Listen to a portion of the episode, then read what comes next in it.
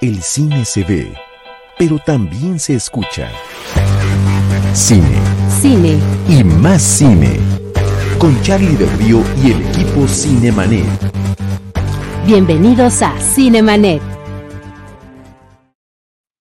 Yo soy Charlie del Río, qué gusto darles la cordial bienvenida a nombre de todo nuestro equipo y de Jaime Rosales, James, nuestro productor. El día de hoy me acompaña Rosalina Piñera. Querida Rosalina, ¿cómo te encuentras? Qué gusto saludarte. Queridos todos, feliz, feliz de estar aquí nuevamente en Cinemanet y hoy eh, de, de manera eh, coincidente, bueno, la coincidencia tiene mucho que ver ya ahora en el programa porque dos de las películas de las que vamos a hablar hoy tienen que ver con el teléfono. Vamos a hablar también de un festival tenemos un invitado especial y también una alternativa que pueden ver en Cineteca. Entonces vamos a estar como muy variada las recomendaciones del día de hoy.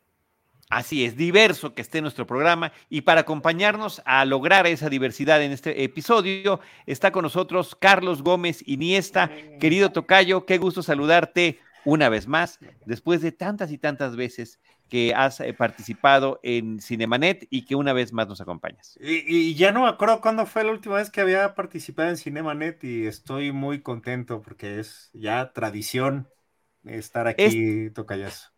Es tradición que Carlos Gómez Iniesta nos acompañe desde hace mucho tiempo, pero además él fue nuestro enviado especial al Festival Internacional de Cine de Guadalajara, edición 2022, que concluyó este fin de semana pasado. Nosotros estamos eh, transmitiendo y grabando este programa el miércoles 22 de junio.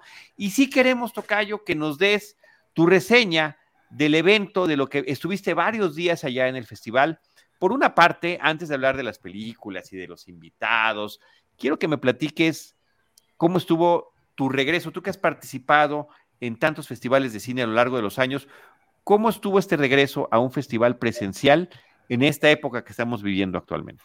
Pues eh, primero que nada, orgulloso representante de Cinemanet, este, muchas, muchas gracias por este, darme la oportunidad de hacerlo, Tocayo.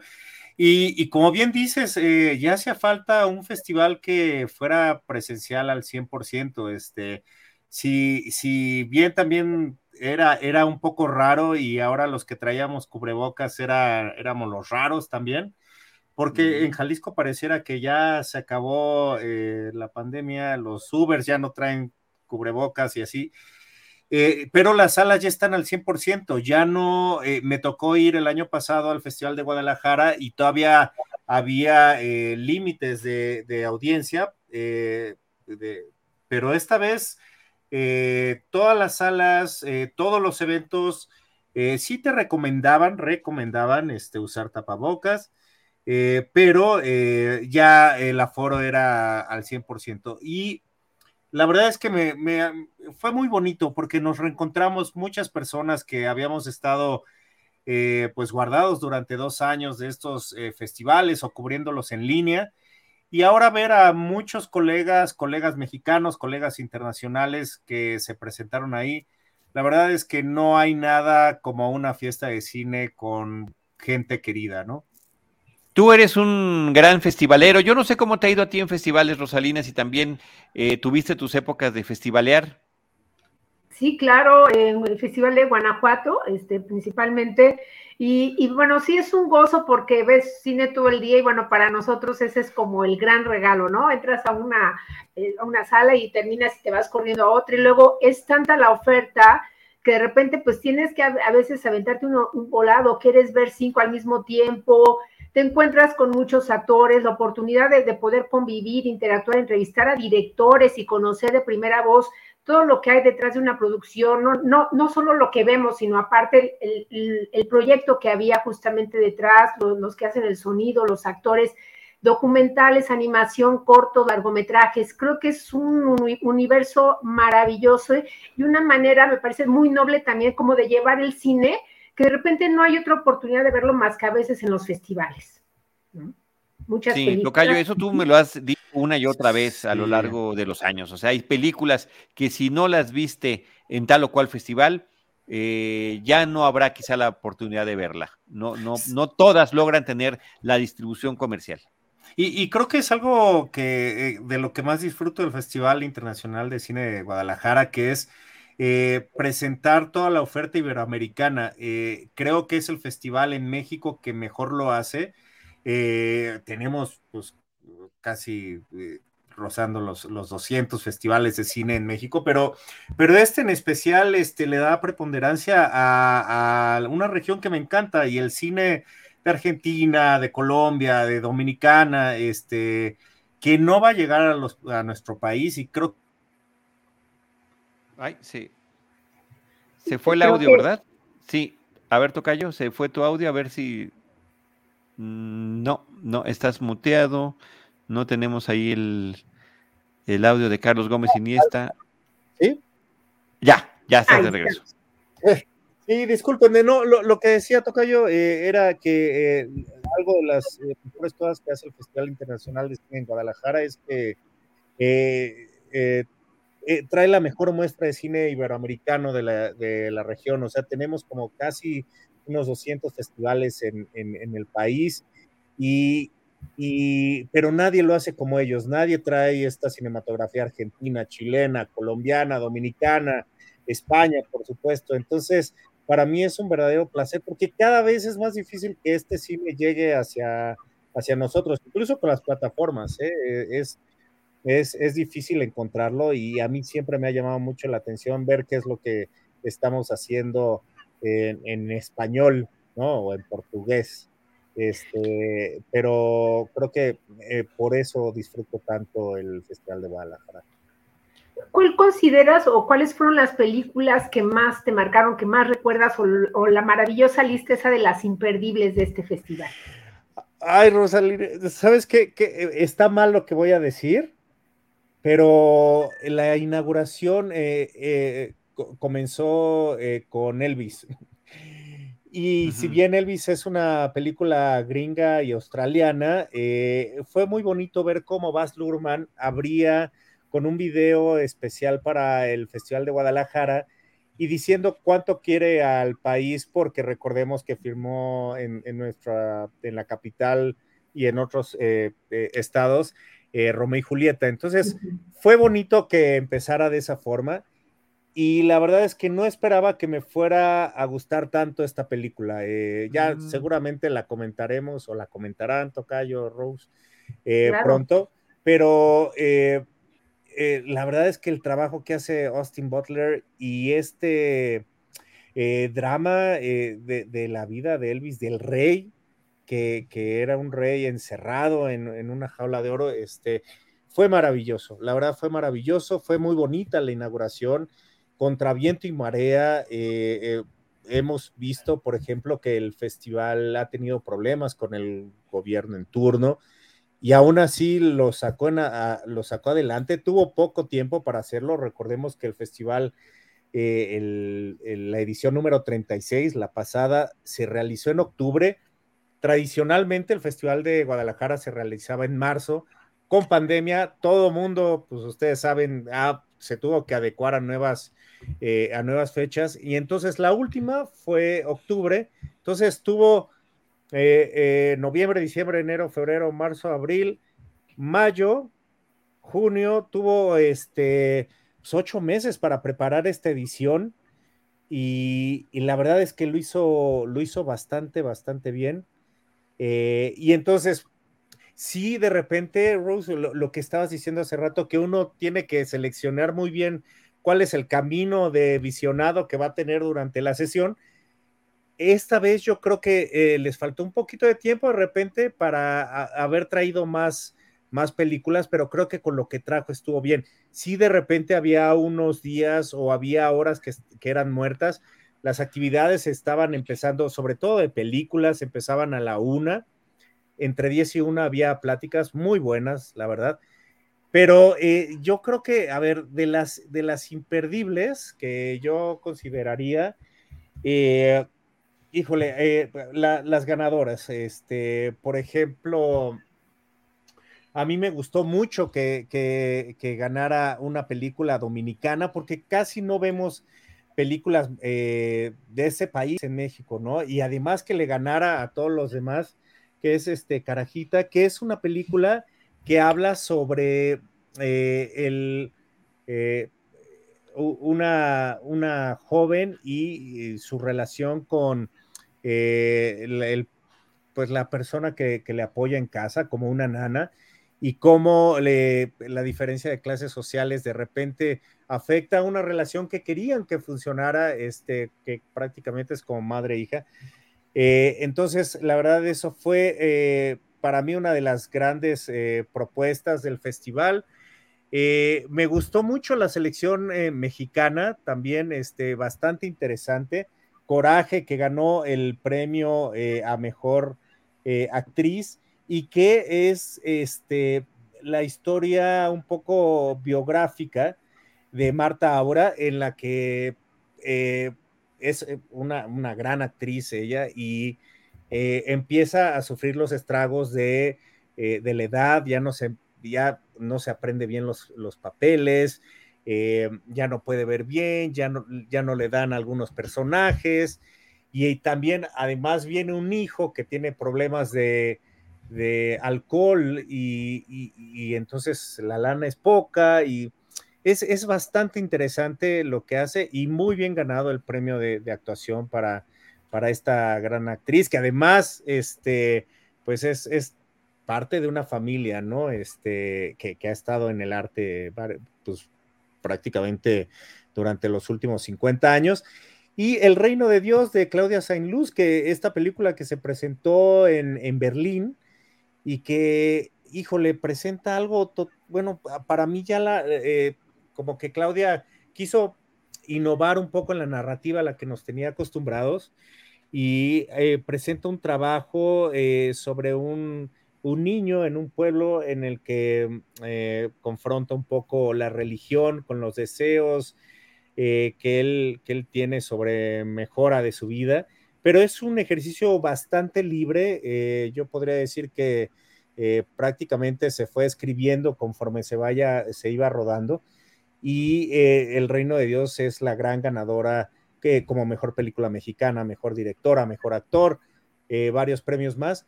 Fotografía eh, también, ¿no? Carlos Correa.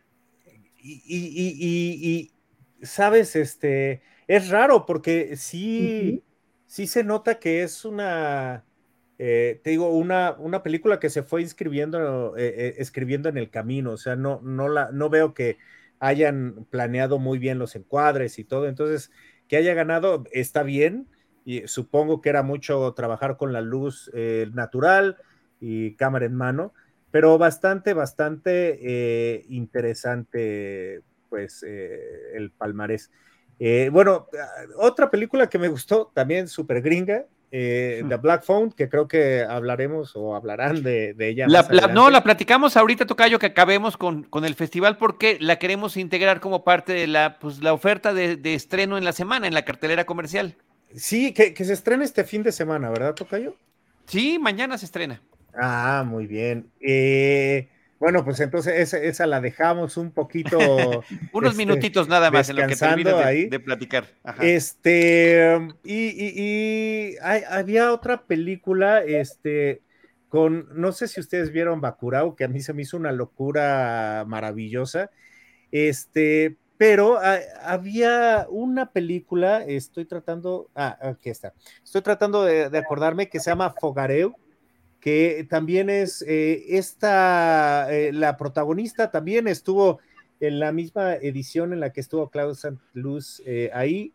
estuvo esta, esta película que también habla sobre, sobre la resistencia en los pueblos originarios ¿no? del Brasil, que creo que es uno de los temas que es, estuvo rondando mucho en la cinematografía. A mí me encanta encontrar estas, estas tendencias, ¿no? Eh, vi dos cosas eh, de, como preocupaciones en los directores eh, iberoamericanos. Por un lado, la vejez y las penurias que además en, en, nuestros pueblos pues deben de ser mucho más difíciles que digamos en primer mundo. entonces hay una preocupación muy, muy seria de eso. Y la otra es lo que, lo que les digo eh, con esta película de Fogarau, que eh, brasileña, eh, con la protagonista Bárbara Colen, que para mí em, empieza a ser como un rostro de la resistencia y es uno de los temas que más encontré también en, las temáticas de, esta edición.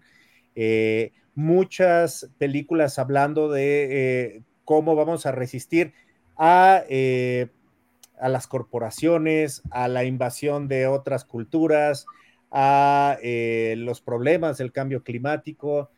Entonces, si en algún momento era la inseguridad lo que nos, más nos preocupaba o lo que más veíamos en el cine, eh, ahora estamos viendo mucho más hacia el futuro y a un orgullo de nuestra procedencia. Entonces, creo que eso es muy bonito, que además es bien padre identificarnos en esa parte como, como, como región. Eh, y que lo vi en cine paraguayo y cine brasileño y cine mexicano. Eh, y por último, que, pues creo que vale la pena eh, hacer notar que también vimos en una de las galas Lecciones para Canallas, que esta película de este. Mm. De, Gustavo Moeno, este, que es un, buen amigo de nosotros, con Danae Renaud, y que es una comedia, como nos tiene acostumbrado en su faceta de director, con algunas vueltas de tuerca, este, mira, pues eh, Joaquín Cosío siempre es como interesante, eh, interesante verlo y tú, tú sabrás muy bien de eso, mi Charlie, porque lo, lo, conociste bien, ¿no? Este, has tenido entrevistas largas con él, creo que también tú, Rose. Y, muy buenas pláticas. Y, y, pues eso, eh, creo que nos dimos tiempo para cine de ciencia ficción del Perú, por ejemplo, bien interesante, pero también las comedias y cosas más ligeras. De repente también uno agradece acabar eh, la sesión o los maratones que uno se avienta con una comedia en la que pues este te vas a casa, bueno, te vas al hotel, este, pues ya eh, con, con, un buen sabor de boca, ¿no?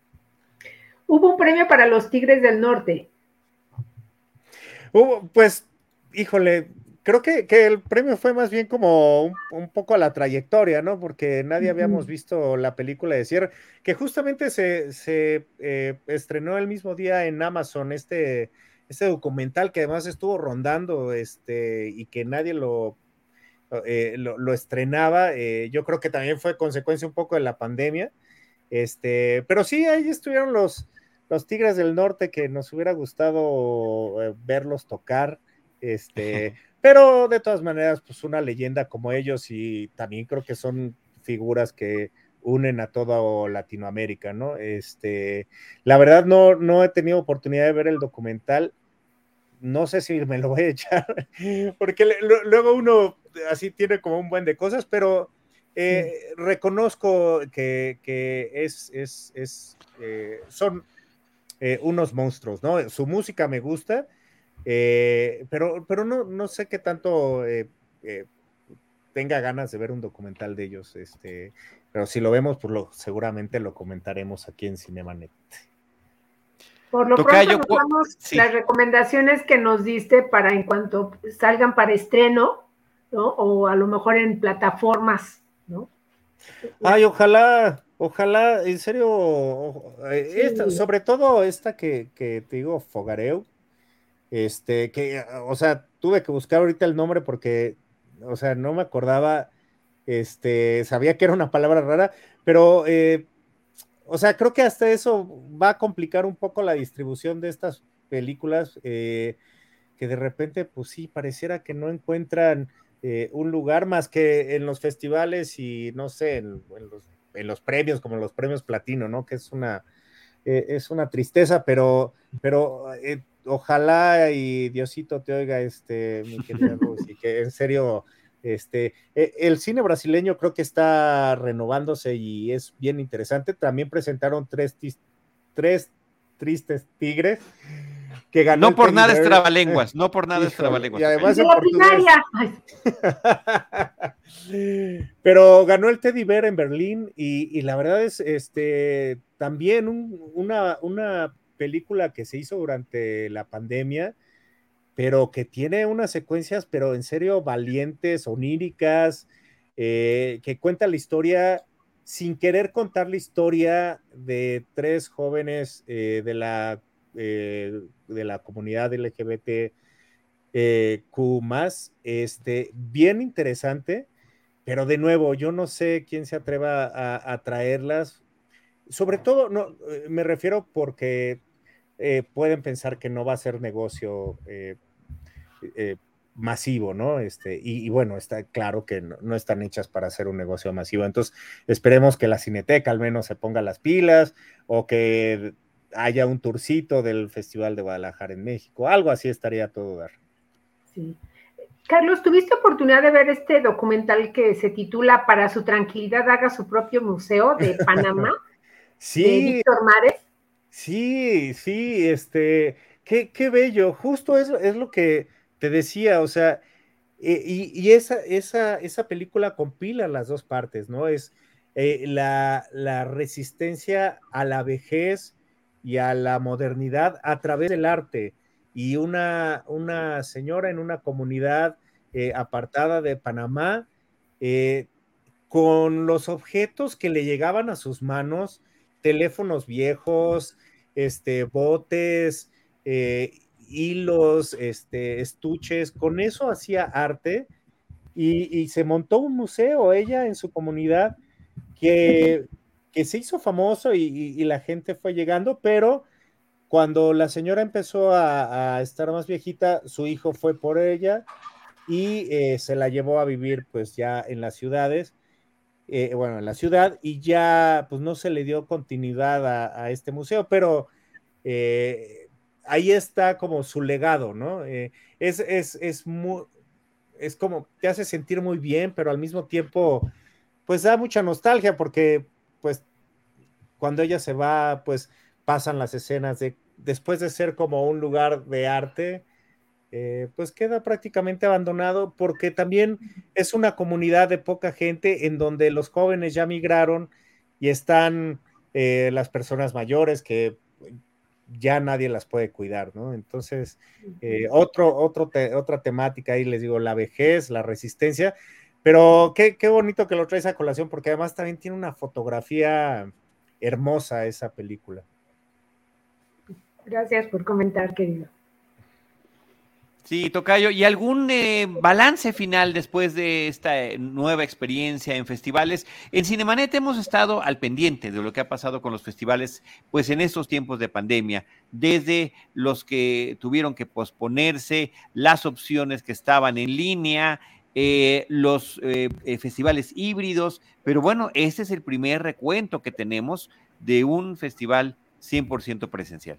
Sí, de acuerdo. Y Guadalajara, eh, ahora sí que con toda la valentía, este, no, nunca se fue ni a híbrido ni a, ni a este, totalmente digital. Este, ellos siempre era vayan a, ver al cine donde se tiene que ver. Y, creo que eh, eh, la conclusión de este festival es qué bueno que, que regresamos a cierta normalidad, qué bueno que nos podemos reunir, qué bueno que podemos después ir al cine, eh, juntarnos en una fiesta y echarnos unas cervezas para comentarlo. Entonces, el motor vuelve a tomar velocidad y ah, para mí eso es como una de las grandes cosas con las que me quedo. Además de que el cine, te digo, iberoamericano, también, a pesar de los pesares, a pesar de la pandemia, sigue teniendo un músculo y sigue siendo uno de los cines más interesantes para mí. Sí, ciertamente. Oye, Tocayo, y lo que sí, reiterar lo que acabas de decir, la convivencia con los colegas para ti en estos eventos es fundamental. Eh, eh, es que eso es eh, lo que nutre, ¿no? Porque además sabes que, o sea, a ver, ¿a quién no le ha pasado que luego vas a ver una película como un poco más clavada y invitas a alguien que no le gusta tanto y estás todo el tiempo como preocupado de que se la pase bien, ¿no? y, en el festival como que sabes que es, somos eh, pues gente rara que nos gusta como cine incluso así contemplativo y todo y que no, no te preocupa eso, ¿no? Entonces como que luego las pláticas post, que además Muchas de las funciones concluían con una sesión de preguntas y respuestas que también de los directores que viajaron hasta allá, eh, pues es una experiencia eh, pues completa y, que de veras tenemos que, eh, pues seguirnos cuidando para que sigan yendo eh, pues toda la banda presencialmente a los festivales. No, fantástico, Tocayo. Pues muchas gracias por este recuento, por este testimonio de la participación que tuviste por parte de Cinemanet en el Festival Internacional de Cine de Guadalajara, su edición número 37 en este 2022 eh, junio, ¿no? Después de haber pasado, como decías tú, pues bastante menos de un año, poco más de medio año desde la última edición de octubre que había sido pospuesta y en este intento de estar regresando poco a poco a su fecha original, que es lo que que, debe ser el propósito, me imagino, ¿no?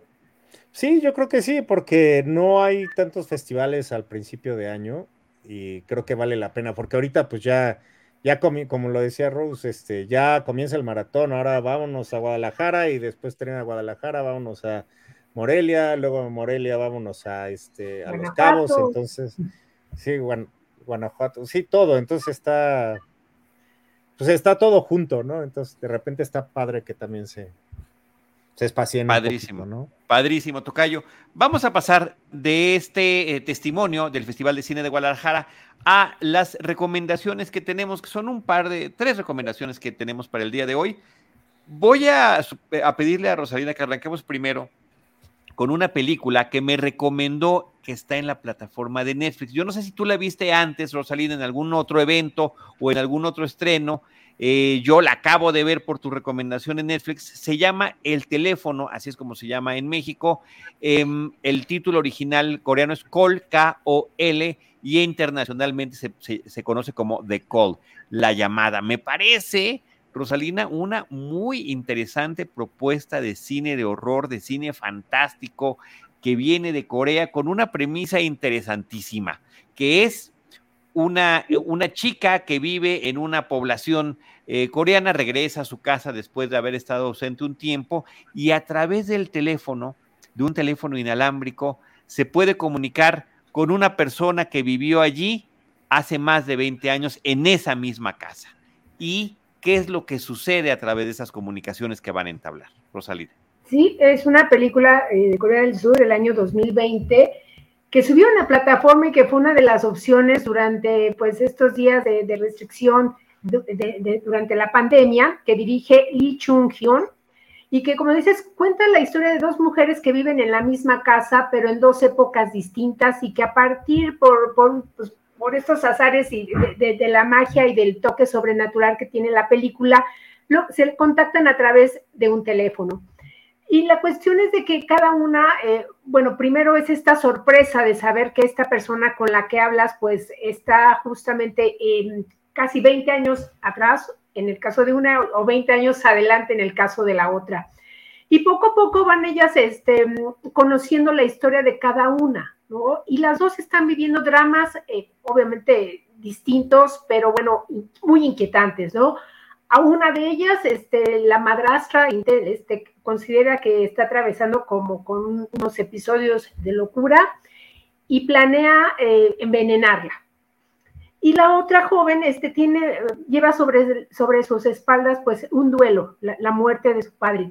Y la cuestión es de que justamente en, estas, en estos viajes en, el tiempo y a partir, bueno, de, de, sus conversaciones se dan cuenta que pueden de alguna manera alterar este, cada uno de, sus, de sus vidas y poder darle un, giro de tuerca y cambiar los acontecimientos que las tienen sumida, sumidas en el miedo, por un lado, y en el dolor, por otro. ¿no? Y, creo que... En el miedo y, en, distintos tipos de encierro. Un encierro forzado para el caso de una y en, el, y en la otra, pues una seclusión del resto de la sociedad que no quiere ya ni siquiera tener contacto con su propia madre. Yo creo que es una gran propuesta porque, y aquí ya no vamos a entrar en el terreno del spoiler, se empieza a complicar la historia. A partir de lo que inicia como, ah, qué padre, vamos a ayudarnos, eh, el giro que termina teniendo eh, la historia de ambas es verdaderamente brutal, muy ingenioso porque además, a partir, y esto ya lo mencionaste tú, a partir de que se dan cuenta de que pueden cambiar las cosas, es cuando la cosa, eh, cuando el, tema se empieza a poner interesante. Y hay esta propuesta temática eh, de horror que nos da la película a través de esta comunicación, pero está también la propuesta visual. en Volver al Futuro, por ejemplo, eh, de Robert Zemeckis, pues veíamos, ¿no? Que un personaje se desvanecía, si la historia cambiaba y demás, y, o cómo regresabas a tu tiempo y ya todo había cambiado porque alguien había hecho algo distinto en el pasado. Aquí ese cambio se ve desde la perspectiva de un solo personaje. Y creo que esa eh, forma en la que lo proyectan me pareció eh, interesante, me pareció innovadora y que termina funcionando muy bien para la narrativa de la película, Rosalía.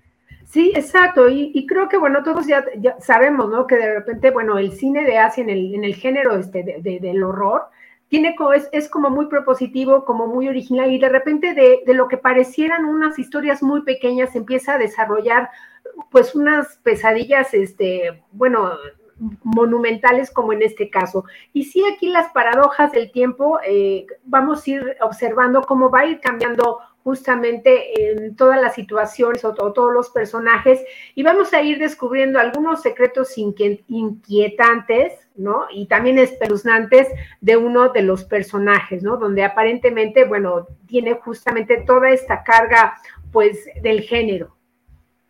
Sí, aquí nos está mencionando eh, Francisco José Rodríguez Puente González, dice, me suena a The Lake House versión horror asiático. Sí, un poco, un poco hay de eso. A mí la que me recordó es Frequency, una película eh, con eh, Dennis Quaid y Jim Caviezel, donde son padre e hijo comunicándose a través de una frecuencia radiofónica. Yo no sé si esa la viste alguna vez, Tocayo, o la de The Lake House. Mm, no, no, no, o sea, me acuerdo de Lighthouse, sí, eh, pero la otra no. Me, sonó a la de Michael Keaton, que también se comunican, este, que es por ruido blanco se llamaba, ¿no? Ah, claro, también. Nada más que eh, en, estas otras es el tema del tiempo, ¿no? La temporalidad. En, The Lake House es con cartas, en Frequency es con el radio, y aquí en esta es a través del el teléfono, que también es un teléfono negro, y además por eso vino la propuesta de Rosalina, a propósito de la que vamos a platicar ahorita, que es la que se estrena mañana en cartelera. Rosalina. Sí, em, bueno, quería nada más comentar que, bueno, las, las, actrices que forman parte de esta película es Park Shin Hye, espero que, perdón, pero mi coreano no es no está como al 100. ni el mío. Es actriz de esta, ah, de, de la serie Vivo, y está también esta actriz eh, Jung Jong Sheo, eh, que, fue la coprotagonista de esta película Burning, ¿no? Que bueno, de repente son como las grandes propuestas eh, temáticas este, y de género que tiene pues el cine de, de Asia. Así es. Yo eh, me quedo con esa recomendación que me diste. Me sorprendió muchísimo. Sí están estas conexiones a las otras películas que hemos mencionado, que inclusive eh, la, gente nos ha comentado como Francisco, pero al mismo tiempo sí logra hacer esta relación más inquietante de lo que me hubiera imaginado. Porque las sorpresas que se van dando terminan siendo eh, pues estremecedoras. Eh, y cumpliendo muy bien ese papel que tantos años lleva ejerciendo el cine asiático de distintos países en torno al, género del horror con eh, interesantes innovaciones y propuestas. Sí, exacto, estoy de, acuerdo, estoy de acuerdo contigo. Em, y sobre todo, bueno, como alguna vez nos dijo también este, el director de Parásitos, ¿no? Este, qué bueno que, qué bueno que ahora las plataformas nos pueden acercar a un cine que de repente también solo veíamos de vez en cuando y que, está, que está ahí y que es muy rico porque, eh, reitero, a partir de lo que podría ser, digamos, una llamada, este, una fotografía, como hemos visto en, distintas películas, una gemela, una visita, van generando justamente todas estas atmósferas de terror. Algo sí que hay que subrayar que, bueno, aquí no están nuestros rostros pálidos, blancos de, que hemos visto en otras películas, ¿no? tienen como que su propia identidad y aparte los escenarios son tan sencillos y los resuelven también y vas, hay cada giro de tuerca a lo largo de esta película que te quedas justamente anclada, ¿no? La recomendamos ver de noche. Sí, sin duda. Fue lo que yo hice ayer de 11 a 1 de la mañana. Imagínate cómo me fui a dormir. Sí, con el teléfono en la mano. Oye, por cierto, que sí, eh, eh, eh, quiero subrayar lo que estás mencionando, la utilización de la casa como parte, como personaje adicional de la película es sensacional, porque dependiendo de lo que pasa, la casa también está constantemente cambiando y eso me parece que está muy bien utilizado y eh, súper bien aprovechado para la película. La otra es, ahorita que mencionabas, Parásitos, eh, yo no he visto muchas películas de cine coreano, de Corea del Sur, pero cada que las veo digo, mm, a pesar de muchas diferencias culturales, también veo demasiadas semejanzas con, eh, con nuestro país que es México. O sea, y, también me queda esa inquietud de, caray, ese tipo de propuestas también las podríamos estar haciendo nosotros.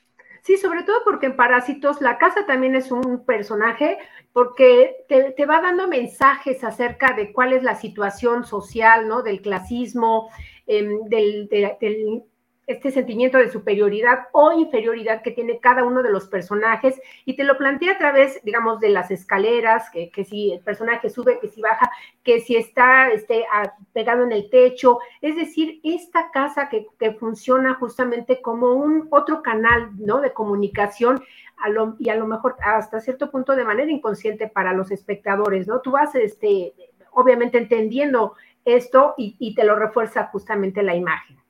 Y en un caso, las diferencias socioeconómicas, y en el otro, en el caso del el teléfono o de call, está la cuestión de eh, las diferencias de contexto familiar y cómo también esas son situaciones que pudieran haber, haber generado cierto tipo de resentimiento.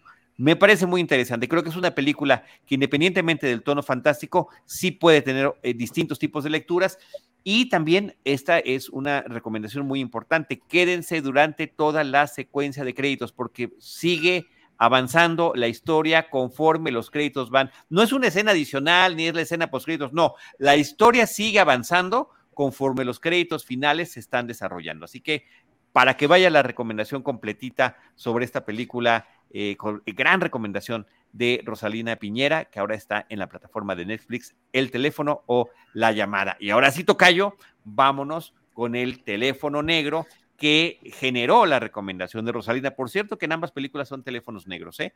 eh uno alámbrico y uno inalámbrico. Teléfono negro, una, una producción de Blumhouse. De entrada te digo, Tocayo, antes de que la platiques, también quedé muy gratamente sorprendido. No, estoy, estoy de acuerdo. La verdad es que yo luego no me gusta eh, leer sinopsis antes de entrar a las películas. Entonces, esta entré eh, sin saber eh, nada, ¿no? Este, Igual pero generalmente las galas guardan una buena película, ¿no? Y y, qué, qué, qué, interesante y qué padre de, eh, poder ver una película que creo que también en esta temporada donde todo el mundo estamos hablando de Stranger Things, vemos aquí como una, eh, un Stranger Things subido de tono, ¿no? En cuanto a, eh, a la violencia, en cuanto a la oscuridad, ¿no? Y además, este, lo digo así porque también los niños que son los protagonistas, son maravillosos y espero que podamos verlos pronto en, más trabajos. Porque eh, en contraparte, Ethan Hawke, que es el famoso de esta película, aparece prácticamente todo el tiempo con la, eh, con la cara tapada, ¿no? Eh, y cuenta un poquito de qué es Tocayo o te lo avientas tú.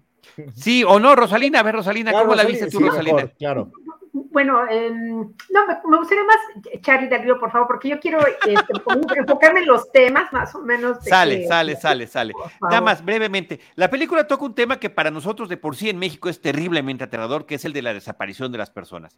Creo que, que esa parte pues sí, eh, es, es, choca demasiado con una realidad que vemos constante. Estamos en redes sociales eh, recibiendo mensajes constantemente de gente que ha desaparecido, eh, las noticias hablan sobre eso y es un tema terrible que está viviendo nuestro país. La película se remite a un pequeño poblado estadounidense en la década de los años 70, donde está habiendo desapariciones de niños de cierta edad, varones de cierta edad, de, niños de secundaria, empiezan a desaparecer poco a poco sin que la policía logre encontrar eh, las razones, las causas y menos aún a las víctimas. Eh, y la cinta está centrada a partir de el más reciente, la más reciente desaparición, secuestro de uno de estos pequeños. Eh, mi tocayo hablaba de eh, la comparación con Stranger Things. Sí, porque el tono es muy similar. Es el punto de vista infantil, juvenil, de una situación aterradora que están viviendo los eh, personajes principales. en distinta década, ¿no? En Stranger Things es en los 80 acá es en los 70 Más subida de tono, decías Tocayo, ciertamente en el impacto de, lo que sucede con eh, los personajes y también con eh, la, forma en la, que, en la que es narrada y el contexto en el que vivían los muchachos. Yo el único comentario que quiero decir, que no es spoiler, acabando la película y que la comenté con, un par de colegas que, la vimos juntos, fue que bárbaro, independientemente de la historia de terror y de las desapariciones, qué ruda estaba la vida en ese poblado eh, con esos chamacos. O sea, los temas de violencia eran una cosa como cotidiana. Se habla de la violencia doméstica, en la película se habla también del bullying y se habla ya de estos momentos en el que el bullying em, e, está colindando con el crimen en algunos de estos eh, casos de los personajes juveniles, más el perverso personaje que está sensacional, aunque esté con todo el tiempo, con el, casi todo el tiempo con el rostro cubierto, interpretado por Ethan Hawke de la cinta. Rosalina.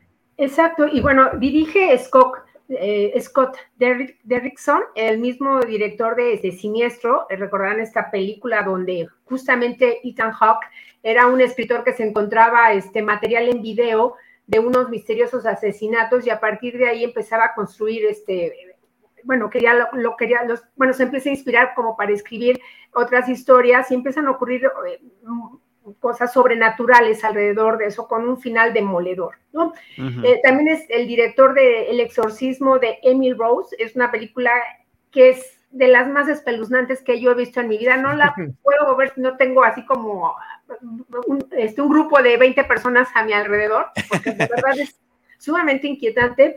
Y la historia original de esa película la escribió Joe Hill, eh, que es el hijo de Stephen King, y eh, que ya es también autor de otras historias que han sido llevadas al cine como Cuernos o En la hierba alta, que también están, las pueden encontrar en plataformas.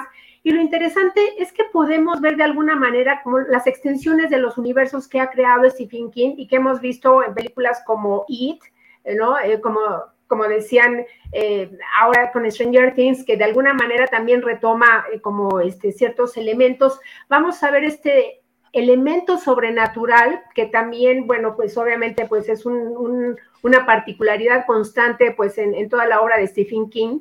Em, estaba yo pensando, eh, ¿se acuerdan? No sé si vieron Zona Muerta a partir de este profesor, ¿no? Que de repente cae en un coma y después em, cuando despierta tiene, tiene el poder de la premonición, ¿no? Que también están aquí. Es decir, todos estos elementos que de alguna vez que hemos visto eh, en la obra de Stephen King, lo vemos también como retomados aquí.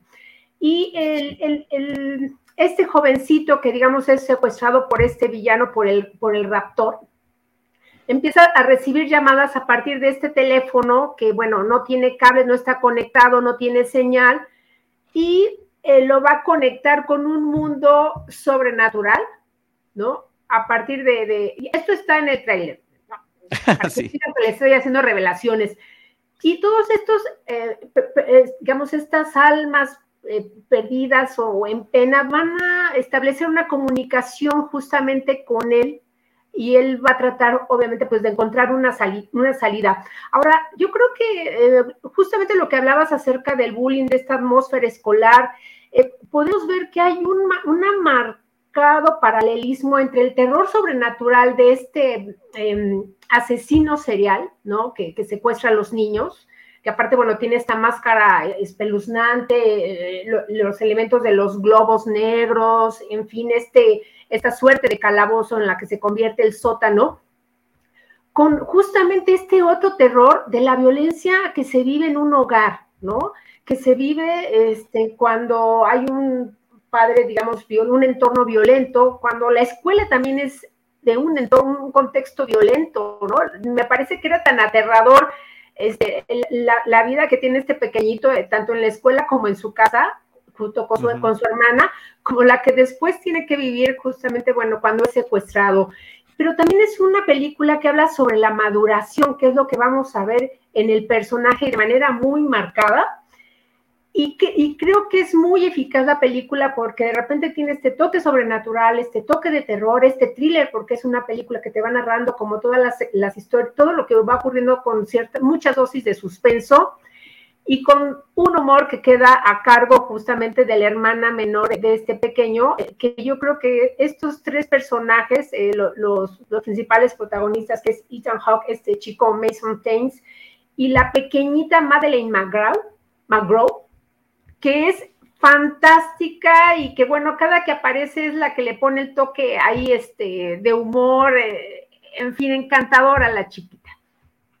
¿Qué opinan ustedes? Sí, sin duda, Tocayo. Sí, no, eh, eh, justamente tuvimos la fortuna de, que estuviera el, el, director de visita este, para la presentación en el Festival de Guadalajara y justamente eh, bueno, habló, habló sobre el casting que fue, que vio a más de 600 niños, pero que eh, la chava eh, luego, luego quedó, o sea, y que de hecho la escena que vemos en la película que, que, se les pone ahí como al tú por todos los policías, esa fue la que ella presentó como, como su casting y, y que prácticamente eso fue lo que dejó en la película, ¿no? O sea, que la verdad es que eh, encontró mucho talento en ella, encontró mucho talento en, el, en, Mason.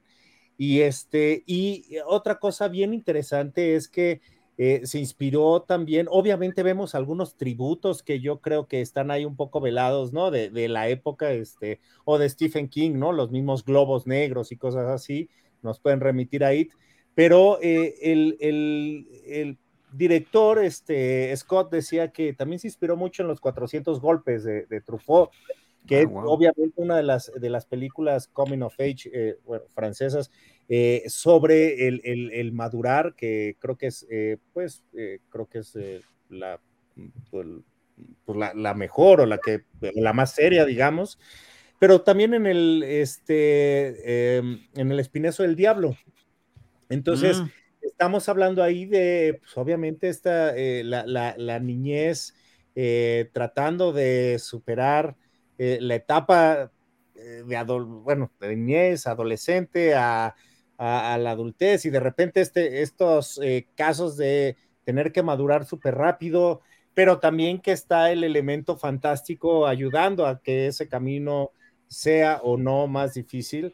Eh, entonces creo que aquí lo logran muy bien en una producción que además es, es pequeña, ¿no? Este, recordemos que Scott venía de, eh, haber dirigido Doctor Strange, la 1, había estado confirmado para la 2, dejó el proyecto por diferencias creativas, eh, pero me gusta esta onda que él se da el tiempo de hacer como estos proyectos enormes, este, grandísimos, y de repente hace una película mucho más personal, que incluso eh, decía que esta parte de los cinturonazos, que es muy fuerte y que además no cortan la cámara, este, es, es un poco él exorcizando sus demonios eh, con, temas que él tuvo con, con su propio padre. ¿no? No, creo que es una gran recomendación, eh, Rosalina eh, eh, Tocayo, con, todo esto que nos están ustedes compartiendo y gracias también por estos testimonios de lo que, de lo que viviste allá y estas charlas con el, con el director, porque sí, terminan de complementar el cuadro de todo esto. yo platicaba también hace poco sobre la película y, decía, yo voy a ver una película de terror. Pues es que las de terror siempre es un volado, ¿no? No sabes con ese género qué tal te puede ir. Rara vez tenemos una que que en realidad sobresalga. Y creo que esto en la cartelera reciente definitivamente sobresale. A mí es una película que me gustó y me impactó mucho. Rosalina. Sí, eh, y sobre todo, bueno, em, por la construcción también del villano, ¿no? De este, de este secuestrador, este asesino serial, que em, yo me imagino, por supuesto, que para Ethan Hawke, o sea, lo limitante que puede ser de repente, pues tratar de transmitir este terror, esta maldad, si tienes un poco la cara cubierta, ¿no? Porque aparte son varias máscaras las que se manejan a lo largo de la película. Y creo que está apoyado mucho en, obviamente, en las posturas del cuerpo. Y me quiero explicar. De repente, eh, bueno, cuando, no, cuando uno percibe que hay algo anormal, te inquieta. Y alguna vez este, escuché, bueno, esta es una anécdota, alguna vez escuché en radio, no recuerdo exactamente quién, que alguien decía que si tú entras a un elevador y en lugar de voltearte hacia la puerta que se abre, te quedas de frente, así dándole la espalda, digamos, como a donde acabas de entrar, todo el mundo se empieza a inquietar, porque es una, es una conducta eh, atípica, extraña, ¿no? Y justamente lo que hace este actor Ethan Hawke es, es darle como todas estas posturas, y lo vamos a ver, por ejemplo, en la parte donde está sentado. La manera en que se sienta es verdaderamente pues, sumamente extraña, ¿no? Y, perturbadora, porque aparte es amenazante, es, una especie como, como si se sentara en, un trono, como un dios justamente amenazante, ¿no? Y yo creo que esta máscara, eh, que, por cierto, bueno, me parece que el diseño puede, tiene esta, esta Em, es potencialmente icónico en el sentido de, todas estas otras máscaras que hemos visto en, pues, en estas figuras de terror como em, Viernes 13 eh, o, el diseño de la figura del payaso de It, que, se vuelven como icónicas y referenciales justamente también del género, del género que me parece que también están trabajados. Ahora, lo que yo siento que hay varios puntos débiles en la película y tal vez el principal en mi, perspectiva es el hecho de que de repente todo el planteamiento que tiene la historia también se limita, ¿no? Se limita eh, un poco a las llamadas y que siento que falta un poco de la ferocidad de la figura del villano. ¿A qué voy? De repente eh, hay pocos momentos como o realmente del terror sobrenatural o de que sepamos de qué es capaz este personaje. Digo, sabemos que, bueno, desaparecen niños y todo, pero falta un poco como de más de descripción o desarrollo en el sentido de su modus operandi, por decirlo de alguna manera. ¿No? De la manera en que se empiezan a identificar como este actuar o estas conductas de, los villanos y o de, los, de los malos, ¿no? De, la película en este caso. No sé qué opinen ustedes. Tocayo. Tú, Tocayo, dale, dale. sí, yo, eh, eh, son, son varios elementos, efectivamente, Rosalina, que eh, no terminan que la película llegue a la grandeza. Y además de los que estás comentando, creo que también hay alguna complacencia em, en términos del desenlace de la película, que, eh, que no, me molesta, ¿no? En términos del cine comercial, pero hay uno que otro detalle que dices, ya estaban planteados muy bien temas muy fuertes como el que, hemos subrayado del, de la violencia doméstica, que pueda eh, solucionarse de muy repentina y aparentemente. Creo que son esos pequeños detalles los que hacen que la película no termine de redondear hacia otros niveles. Pero me parece que en términos de estética, en términos de historia, en términos de ritmo, es una película increíblemente eficiente.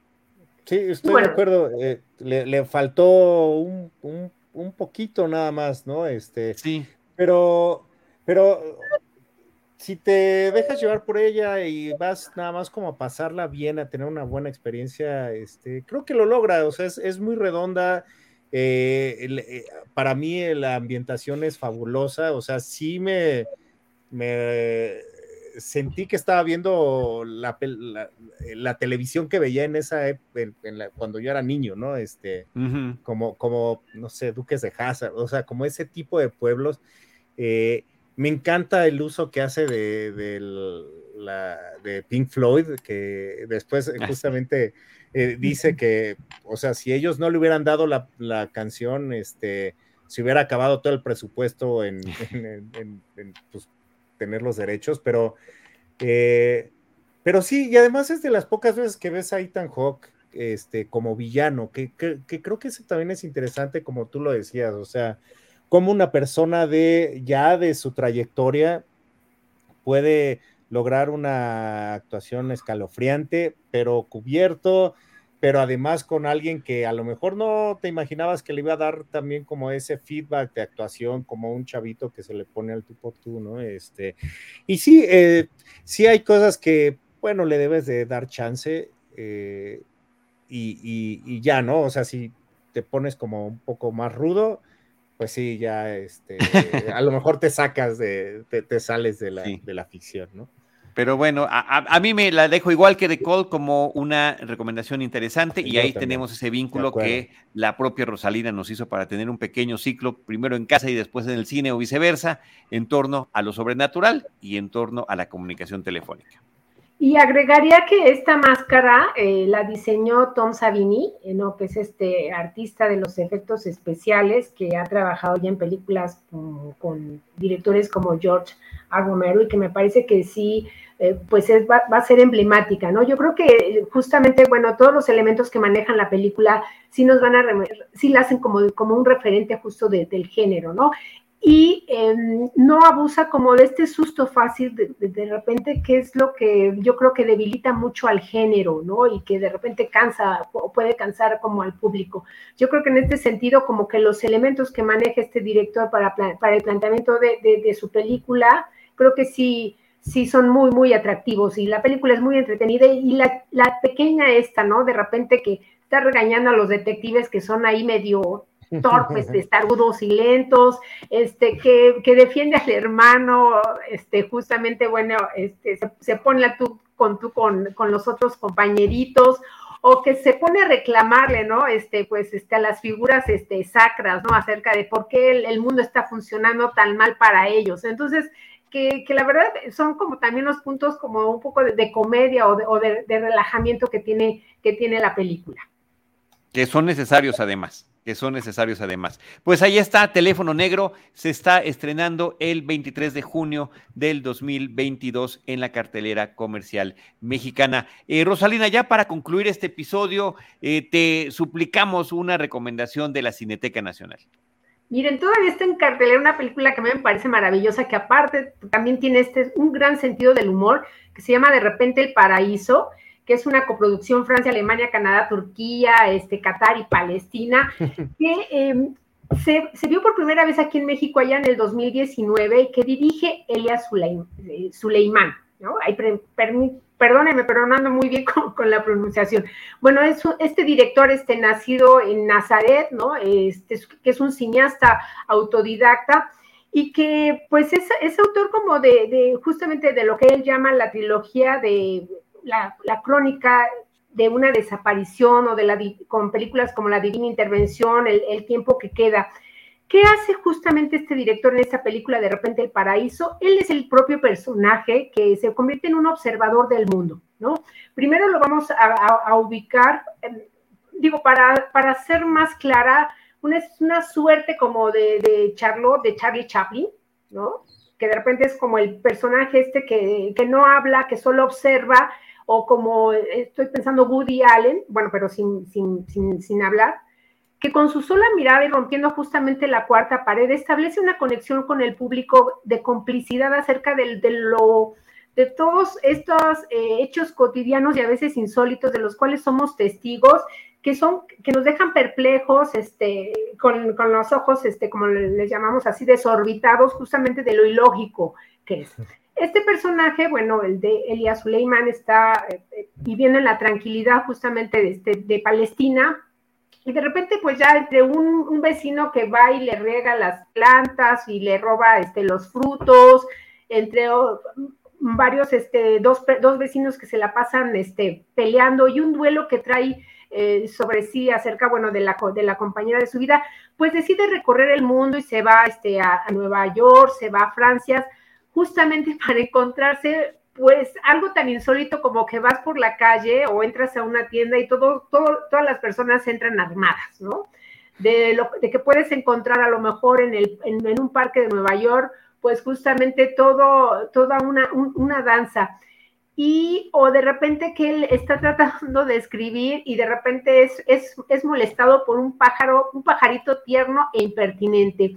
También sale ahí este, el mexicano eh, Gael García, justamente, porque hay un comentario también como muy irónico acerca, bueno, de, ir a pedir como director un presupuesto y encontrarse con que, pues, es que tu película no parece, este, pues, tan de Palestina, ¿no?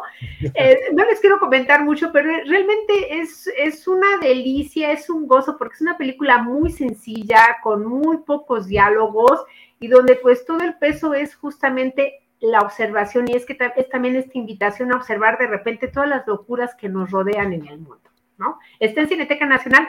Y ya por último les quiero comentar que cuando le estrenaron en 2019 me encontré al director en el, en el, justamente en el elevador de la Cineteca Nacional y puse la misma cara que él había puesto a lo largo de toda la película, así como diciendo, yo estoy viendo algo que me deja así, ¿no? Perpleja, justamente en el interior de este elevador.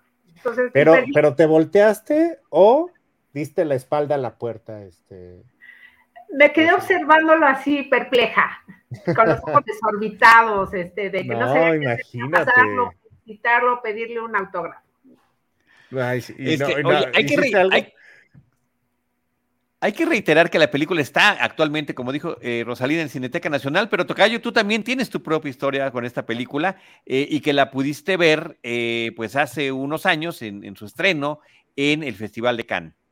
Sí, justamente me tocó verla por allá, este, me, tocó verla que le, se lleva el premio FIPRESI, este, el, que da la prensa, le dan una una mención honorífica a Elia, este, y la, eh, la verdad es que también es, es, una feel good movie, o sea, es este, y, y, saben que este, eh, cuando la vean en Cineteca, eh, piensen en que se hizo antes de la pandemia, porque van a ver todos los lugares desiertos y van a creer que le hicieron justamente cuando todos estábamos encerrados en nuestra casa y no, o sea, él logró hacer, sobre todo las escenas de París, logró hacer que se viera desértico totalmente y aún antes de que estuviéramos todos confinados. Entonces, esos son esos pequeños detalles que ahorita eh, toman otra, otra, otra simbología. Eh, pues, claro, otra interpretación, sin duda alguna, sin duda alguna, pero fue previo. Esa, esa ocasión en que visitaste,